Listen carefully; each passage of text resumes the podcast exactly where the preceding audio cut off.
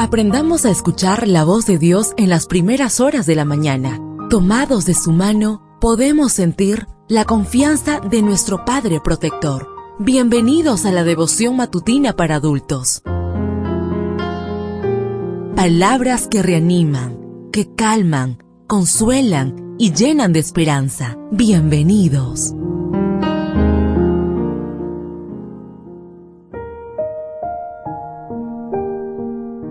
Apreciado amigo, apreciada amiga, qué bendición poder saludarte hoy, 10 de octubre. Recuerda, soy tu amigo Roberto Navarro y traigo para ti el devocional para esta mañana que lleva por título Anuló el acta de los decretos.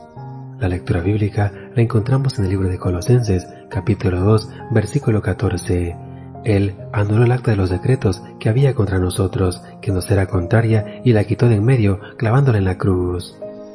Recuerdo que durante mi niñez, en el negocio de mi padre, había un cuaderno donde se anotaban las deudas de los clientes.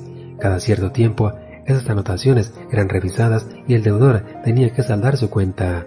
Aunque eso se llevó a cabo en la década de los ochentas, ese método se remonta a tiempos inmemoriales. En Filemón 1.18, Pablo, por ejemplo, dice que la deuda de Onésimo sea anotada en su cuenta. Ese registro de deudas era conocido como el chirografón, una palabra griega que literalmente significa escrito a mano. En los papiros hay muchos documentos de este tipo.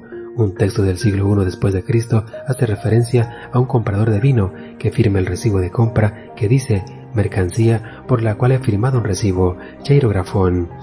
Cuando la deuda era saldada, se colocaba una cruz sobre la factura, es decir, sobre el cheirografón. Pablo, que disfrutaba presentando el Evangelio, usando las expresiones y el lenguaje común de la gente, toma la metáfora del cheirografón y la aplica a nuestra experiencia espiritual. En Colosenses 2.14, el apóstol declaró, Él anuló el acta de los decretos que había en contra de nosotros, que nos era contraria, y la quitó de en medio, clavándola en la cruz.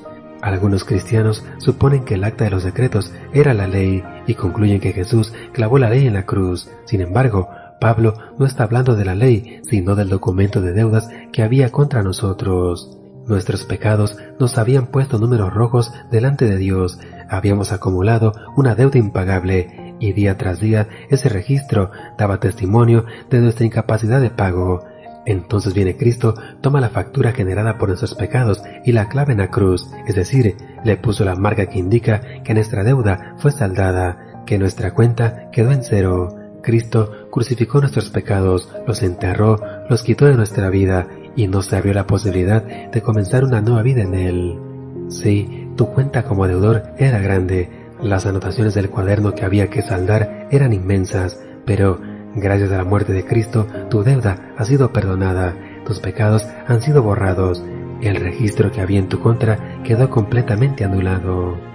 Deseo que el Señor derrame abundantes bendiciones en tu vida y recuerda, mañana tenemos una cita en este mismo lugar, en la matutina para adultos.